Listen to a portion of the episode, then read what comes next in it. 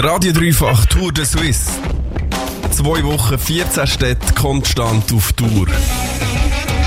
Fünfte Etappe, Lausanne. Es ist rund ein Jahr her, wo das Dreifach das letzte Mal in der Romandie unterwegs war. Das war am Nox Ore Festival in Vevey.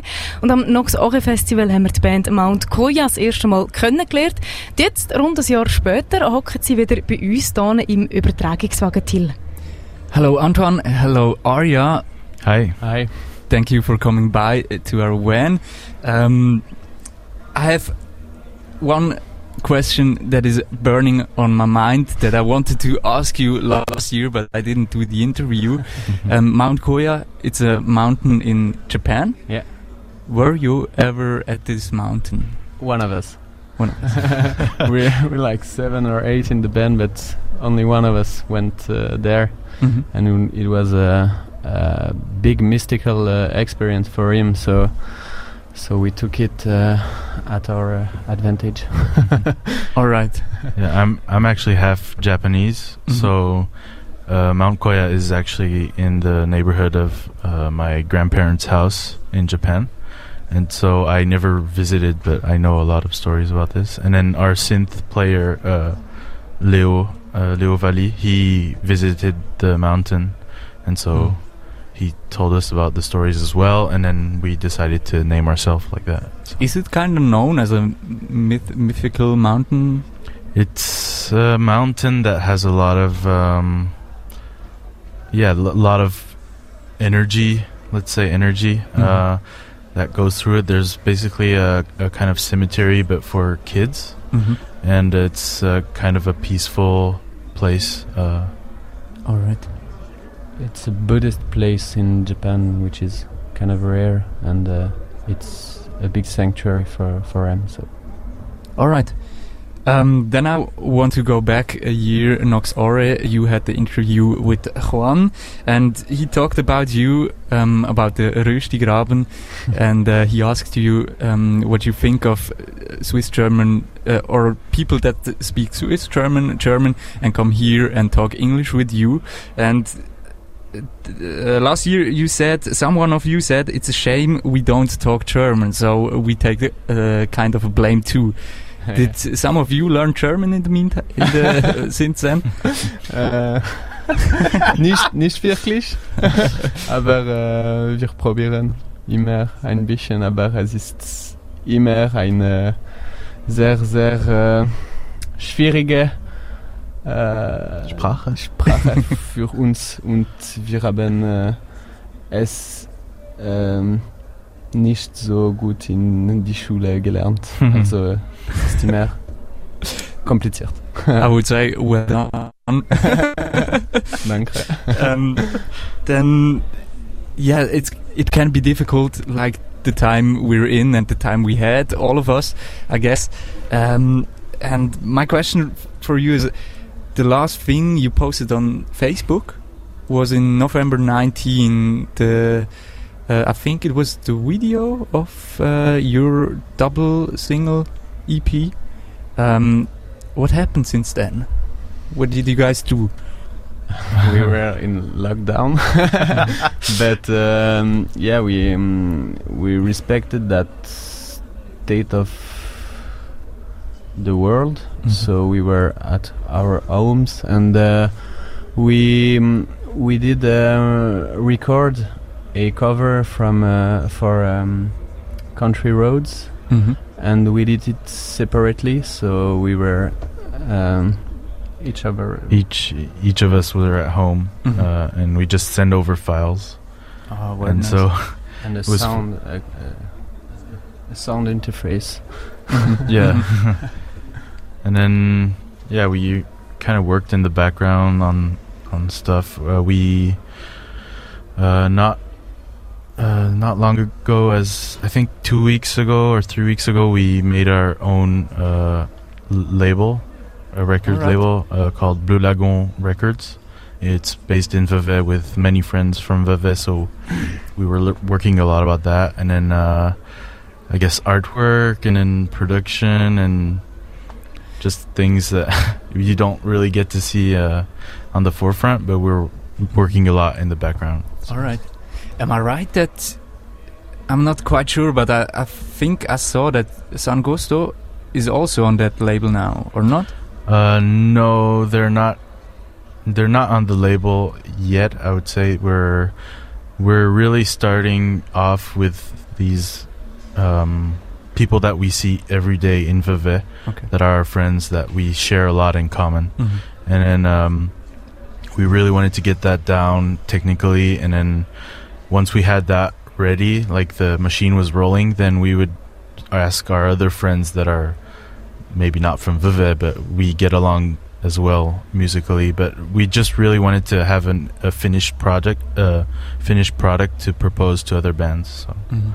So that's why they're not in it yet uh, we don't know maybe probably they'll be in it someday so Uh, you also brought us for very nice uh, vinyl um, vinyl uh, albums and the EP. And uh, you said before that you are now working for the new thing. When is uh, this coming? We we hope uh, in September, October. Uh-huh. We really hope to to be able to to launch this this album, this new album, uh, because because of the the COVID and all that stuff, we we weren't able to release it sooner. But uh, yeah, we, we thought that yeah, September, October was a good idea, and uh, Mhm. we will be ready by by then. All right. Yeah, basically working with a couple of delays and then the plant in uh, the U.S. for the the records. Mhm. The the people that make the the vi- the materials Mhm. they burned up in February, I think. So then that delayed production again, and then Okay. we were waiting for the artwork, and then some things are changing, so just delays. But um, probably in Mhm. September, yeah, we'd like to have it. Uh, your last work, the EP Canopy Jungle single, um, came out September last year. Mm-hmm. and I would like to talk to you about it uh, a bit more. Uh, we're gonna listen to one of those tracks, Canopy, um, uh, eight minute track, and I have to tell you guys, I really love tracks that are more than eight minutes or around that time because you can go into the song and feel it. So we're gonna give it us Canopy from Mount Koya.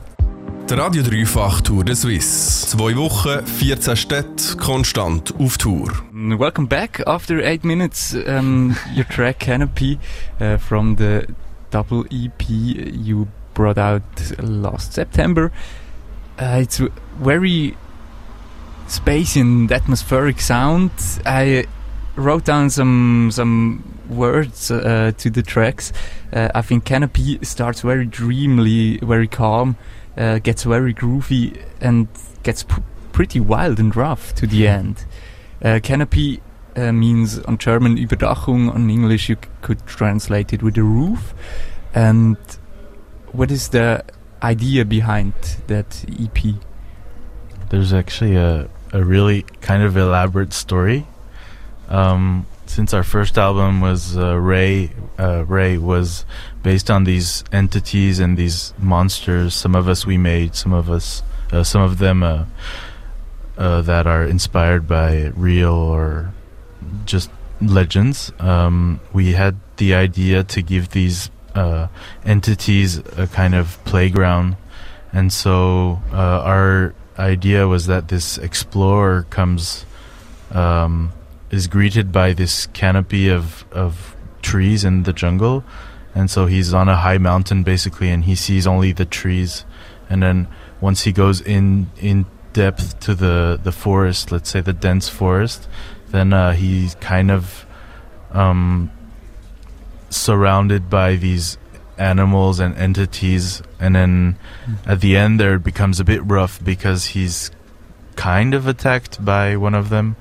Um, he's actually trying to run away, and so Yeah, you're you're singing. Um, ground meets my feet around our bu- bushes. Light keeps falling in the forest. Eyes in the bushes. No time to seek out the da- the danger. I'm running away. Claws sharp, slashing. It's my calling. yeah, so a near miss, a near death experience for the adventure. I You wrote guess. it down. There is a kind of paranoia. Yeah. In the beginning, and then then you then you go in this or yeah, actually, the after the second track, um, this explorer finds a cave to to um, yeah to flee the monster, and so he's in another. I don't exactly remember. I think it's this cave, like psychedelic cave, and then Mhm. Stuff happens. I guess. Um, He chills out. he chills out and and then he he goes out again uh he he he recuperates his forces i guess and then goes out and then i think at the end he finds a village or something and Uh, but yeah in it's been a while sorry no worries. uh, in jungle, you sing "Jungle closing on me." I can't see the light. Uh, it's fading quickly. Birds are chirping, snakes are rattling. In the darkness, they keep moving. Can't you hear the branches cracking? Jungle is closing. Rain is falling down. So, is this the end you just spoke about? After jungle. yeah it's yeah the composition was this story Mm-hmm. of this adventure and then we kind of rolled with it like we discussed it between us and then said okay well how can we put this in music form? And then so the end is yeah he he's in the jungle and i guess it's kind of uh yeah it's not quite uh calm. It's it's a jungle so there's things that can attack you and you you can die if you don't know what you're doing. And so And there is always something buzzing and moving. And yeah. And so yeah it's is, our Ma- vision i guess of, of is Mount Koya the same? Always something buzzing and moving. And we try we try i guess we would say we're a bit calmer now but then you really create a world with your album Rei and now with the EP is your goal to like go further with that uh, world and create a whole story and a myth around it or is this just for these two um, works These these two um, vinyls are are in the same world, I guess, in the same universe, and yeah, we we know uh, we worked on something else, and it's it's bigger.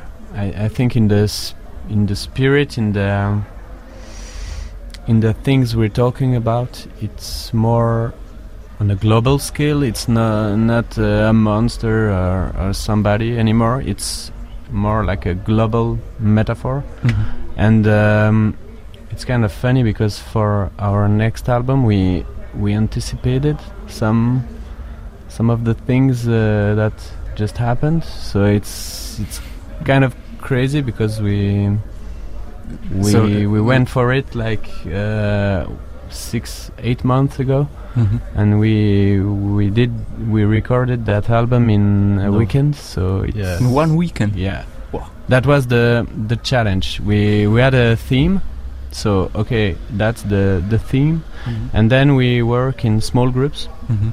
and uh, we we come in the studio for three days and we see what happens and another album happened and uh, another world and Mhm.